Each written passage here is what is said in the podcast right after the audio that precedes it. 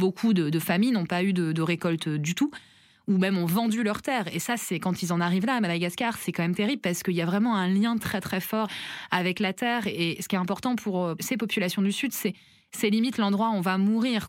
Quand ils en arrivent à vendre leurs terres et à se déplacer, c'est qu'ils sont juste mais euh, au plus bas et complètement euh, désespérés. La zone d'écoute. Le podcast de Médecins sans frontières. Bérangère Gué, prisonnier de la faim.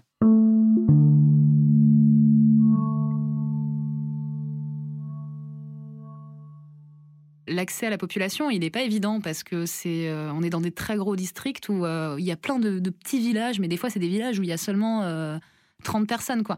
Donc on doit multiplier en fait nos sites pour pouvoir vraiment être au plus proche de la population et de favoriser l'accès aux soins et éviter que les gens aient à marcher 50 km pour venir sur nos activités.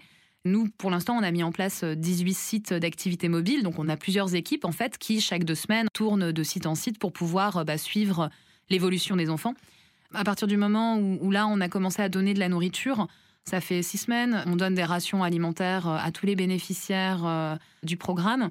Et on voit quand même une nette amélioration sur les gains de poids, etc. Mais par contre, les enfants, ils sont toujours malades. Donc ils ont beau sortir à un moment donné du programme nutritionnel, et ben quand ils reviennent, et ben ils ont soit des infections respiratoires, soit euh, ils ont des, diarrhées importantes parce que l'accès à l'eau, et ben, on parle de sécheresse quand même avec un déficit de pluie énorme depuis des années qui fait que bah du coup euh, ils vont soit trouver des petits points d'eau, euh, peu d'eau qu'il peut y avoir dans cette fameuse rivière la Mandraré là qui coupe un des districts en deux, mais l'eau elle est stagnante, elle est impropre à la consommation donc les enfants vont faire des diarrhées. On voit aussi euh, beaucoup de cas de paludisme. Donc le paludisme, c'est une maladie qui est contractée par une piqûre de moustique. Hein. c'est fou euh, ce que ça peut faire. Ces petits insectes, ça provoque des ravages et des centaines de milliers de décès par an. En général, ce qu'on fait, c'est que bah, ces enfants, en fait, euh, quand ils sont gravement malades ou qui sont compliqués, ils ont des complications médicales, on les réfère, on a un hôpital, on a construit un hôpital de 80 lits qui est quand même assez loin des zones où on travaille. Donc euh, c'est aussi toute une logistique à mettre en place quand on a besoin de référer les, enfants. On a ce, magnifique hôpital qu'on a construit. Euh, c'est un peu New York dans la jungle, quoi, parce que euh, on est vraiment dans un gros village de brousse et on a construit une structure absolument superbe. Donc ça, c'est chouette aussi de voir que, bah, au moins, ils seront plutôt bien pris en charge dans la structure qu'on a ouverte. Par rapport à la nourriture, ben, on peut pas euh, travailler sur de la nutrition si derrière euh, les gens n'ont pas capacité de, consommer euh, une alimentation en quantité suffisante pour justement pas retomber dans la malnutrition, ou alors justement partager en fait les intrants nutritionnels qu'on va distribuer aux enfants parce que dans les programmes de nutrition, en fait, on donne des petits sachets qui sont des sachets de plum c'est de la pâte d'arachide en fait, tout simplement, avec des nutriments spécifiques hein, qui correspondent aux besoins de l'enfant. Et en fait, quand on donne ça pour les enfants, on peut pas s'assurer derrière que bah ils vont pas se partager ça au niveau du reste de la famille, parce qu'ils ont faim aussi. Ils ont ils ont pas à manger. Euh, ou alors qu'ils les vendent pour, je sais pas, obtenir d'autres choses.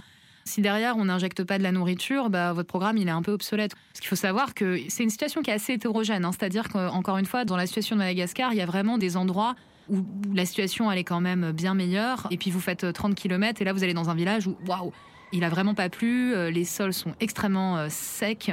Et donc, il n'y a aucune récolte ou prévision de récolte pour les prochains mois. Et ça, c'est terrible parce que les gens, ils, ont quand même l'habitude, en fait, de planter des, euh, des semences avec des circuits courts. Ça veut dire quoi? Ça veut dire qu'ils vont planter dans l'année et récolter dans l'année. Et puis, quand ils vont récolter, ils vont avoir un espèce de stock de sécurité, de survie pour passer les, les prochains mois où on va rentrer dans une saison euh, dite plus sèche, normalement et où ils pourront pas euh, récolter. Voilà. Et en fait, cette année, bah, les prévisions, elles sont super mauvaises parce que beaucoup, beaucoup de familles n'ont pas eu de récolte du tout ou même ont vendu leurs terres. Et ça, quand ils en arrivent là à Madagascar, c'est quand même terrible parce qu'il y a vraiment un lien très très fort avec la terre. Et ce qui est important pour euh, ces populations du Sud, c'est c'est limite l'endroit où on va mourir, quoi. Donc, euh, quand ils en arrivent à vendre leurs terres et à se déplacer, parce qu'on observe aussi un petit peu de migration vers des plus gros centres urbains pour essayer de trouver du travail ou euh, trouver des moyens de subsistance.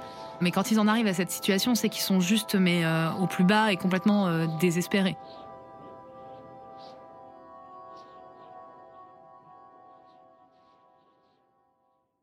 c'est un pays qui semble un peu oublié du reste du monde parce qu'il n'y a pas de crise majeure et c'est c'est aussi plus rare. C'est pas que ça n'existe pas, mais c'est plus rare de se retrouver dans une situation de malnutrition comme ça très très élevée dans des contextes non en crise, on va dire, des contextes où il n'y a pas des déplacements de population, où il n'y a pas la guerre. C'est un peu plus rare. On est vraiment sur des facteurs assez différents. De toute façon, il y a toujours des facteurs politiques, hein, avec, c'est clair, on n'est pas dans un pays où il n'y a pas de nourriture. Il y a de la nourriture. Et, pourquoi aujourd'hui il n'y a pas plus de, moyens apportés par le gouvernement pour pouvoir appuyer la réponse et pouvoir voilà, provisionner les familles en nourriture bah ça, voilà, c'est on touche du doigt des sujets extrêmement sensibles. Il y a aussi, euh, quand vous avez une aide importante euh, et massive de distribution alimentaire ou de, moyens, enfin, de, il y a certaines familles qui vont recevoir des petites enveloppes d'argent parce que euh, normalement, dans certaines communes, ils peuvent trouver de la nourriture. Donc, il y a un choix qui est fait autour de est-ce qu'on donne de la nourriture ou est-ce qu'on donne de l'argent? Ce choix, il n'est pas déterminé par nous du tout. Hein. il est déterminé par des organismes qui travaillent sur justement la sécurité alimentaire. Et en fait, bah, quand vous donnez du cash, bah, derrière, il y a toujours des gros risques de corruption. Et c'est clair qu'il y en a. C'est clair qu'il y en a. Il y en a partout détournement de l'assistance, de l'aide. Il y a beaucoup de gens qui sont impliqués. C'est pas tout le monde, mais il y a beaucoup de gens qui sont impliqués euh, là-dessus. Et ça, c'est toujours euh, rageant parce que bah, nous, quand on, arrive, on n'est pas là pour euh, quelque part répondre des causes en fait de cette crise, mais plutôt des conséquences de cette crise.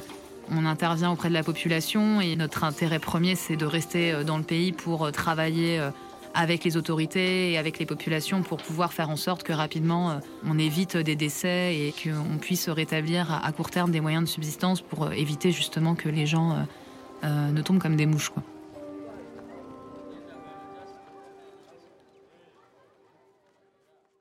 Dans le prochain épisode. En fait, bon là, on voit pas un pick-up, mais deux pick-up qui nous barrent la route. Et donc là, ils sont plus quatre, mais ils sont huit ou neuf hommes tout de suite, moi, j'ai pensé qu'on voilà, on était en train de se faire kidnapper, clairement.